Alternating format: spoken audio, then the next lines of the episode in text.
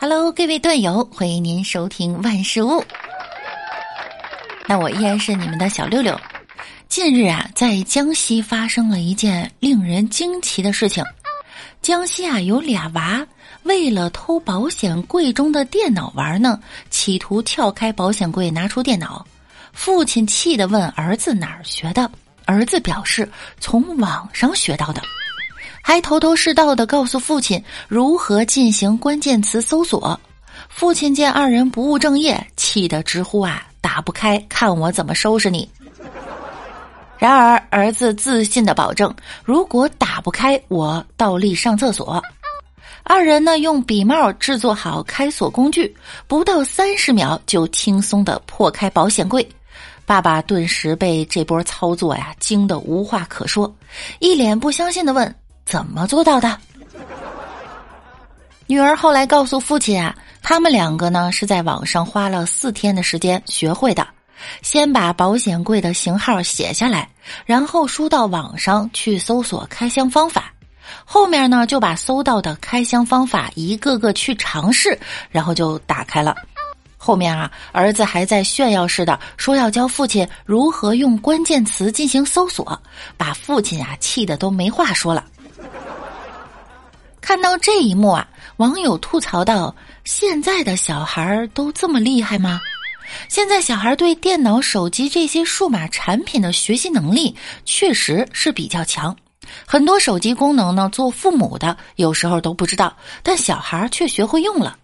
但是啊，偷开保险柜这种行为呢，还是要及时进行制止教育才行。”毕竟这种行为啊，是很容易误入歧途的行为，要是不加以纠正制止啊，是很容易用来去做坏事儿的。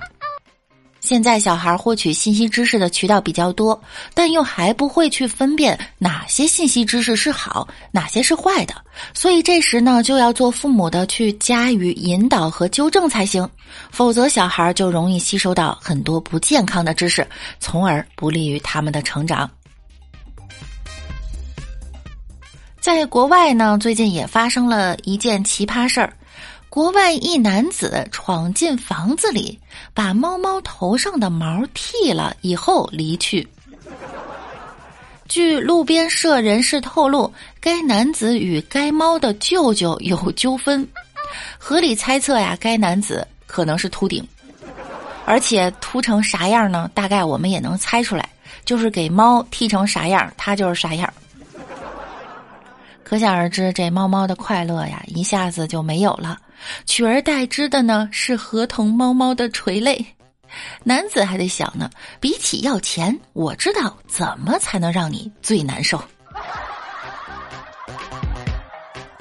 有些人类怎么可以这么恶毒？猫猫做错了什么？为什么要这样对待猫猫？有本事去找无毛猫的麻烦呀！在这里和有毛猫较劲算什么？有毛猫。二月十四日，湖北武汉一名游客在九峰森林动物园狼园内发现了一只大黄狗。十六日啊，该动物园工作人员表示了，园区内曾有狼王争权，前狼王落败后呢，被狼群孤立排斥，工作人员便让前狼王单独居住，并为其安排一只黄狗共同生活，排解孤独。工作人员称啊，这只狗呢比前狼王还要厉害。它吃饱了，前狼王才能吃饭。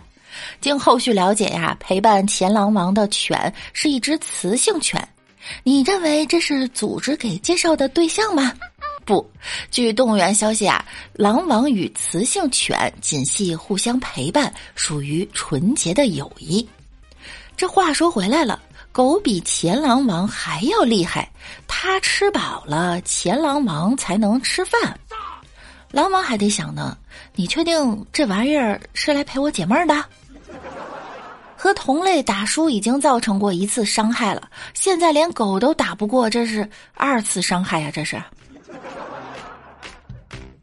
有了这只狗的陪伴呢，前狼王啊，后来也不叫了，太惨了。狼后来不哀嚎了。该不会是被狗威胁才闭嘴的吧？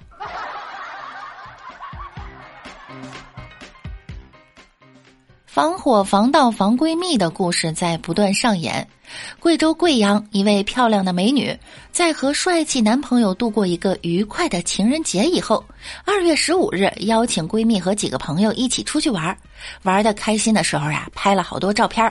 玩累了，大家一起回去休息。闺蜜睡过去以后呢，这位美女开始欣赏整理自己白天拍的照片。突然，她发现大家一起拍照的时候，最好的闺蜜竟然挽着自己的男朋友。最气人的是呢，自己的男朋友竟然身体碰巧还倾斜于闺蜜。假如陌生人看照片啊，肯定会认为闺蜜和自己的男朋友是两口子。这位美女啊，是越看越睡不着了，最后安慰自己呢，要相信闺蜜和自己的男朋友只是关系好而已。而网友纷纷留言，让她趁早和这个闺蜜绝交，还说当初王宝强就是这样发现媳妇儿不对劲儿的离婚的。我感觉啊，一张照片呢不能说明什么。这位闺蜜明知道和大家一起拍照，还自然挽着别人男朋友，她肯定是当做家人一样的朋友，就随便一点儿，好看一点儿，怎么舒服上镜怎么来。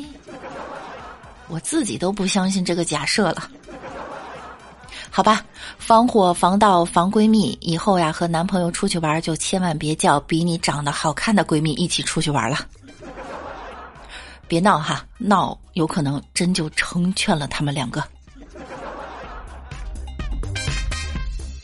在过年期间，一男子连续偷窃电动车电瓶被警察抓获了。面对警察呀，他称自己每天定闹钟，凌晨三点起床盗窃，到早上七点多，自己也很受罪，被抓了，终于解脱了。采访时呢，民警称该男子凌晨三点左右起床，在大街上走到哪儿偷到哪儿，偷完一组电瓶就回家。民警还说呀，男子被抓获时很不可思议，认为年还没有过完呢，自己偷个电瓶这么小的事儿，居然能让民警动这么大的劲儿来抓。目前案件正在进一步的办理中。好嘛，原来小偷和我们一样啊，干活的时候呢，他也焦虑，想着早点解脱。焦虑的原因呢，可能是他给自己定了业绩目标，就像老板给我们定每个月目标一样。你摸过凌晨三点的电瓶车吗？冷冰冰的，就像大冬天被冻得要死的我本人一样。我宣布哈，我比不过这个小偷。三点要我起床的话，不如直接一波带走我的命啊！咱就是说呢，有这个自律劲儿，等出来以后干点别的正经的工作吧。再怎么说，大部分工作都能让你一觉睡到早上六七点呢。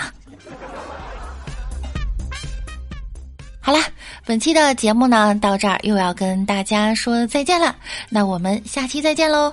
喜欢我们的节目的朋友呢，记得点击节目的订阅以及关注我，我是六六，拜拜啦。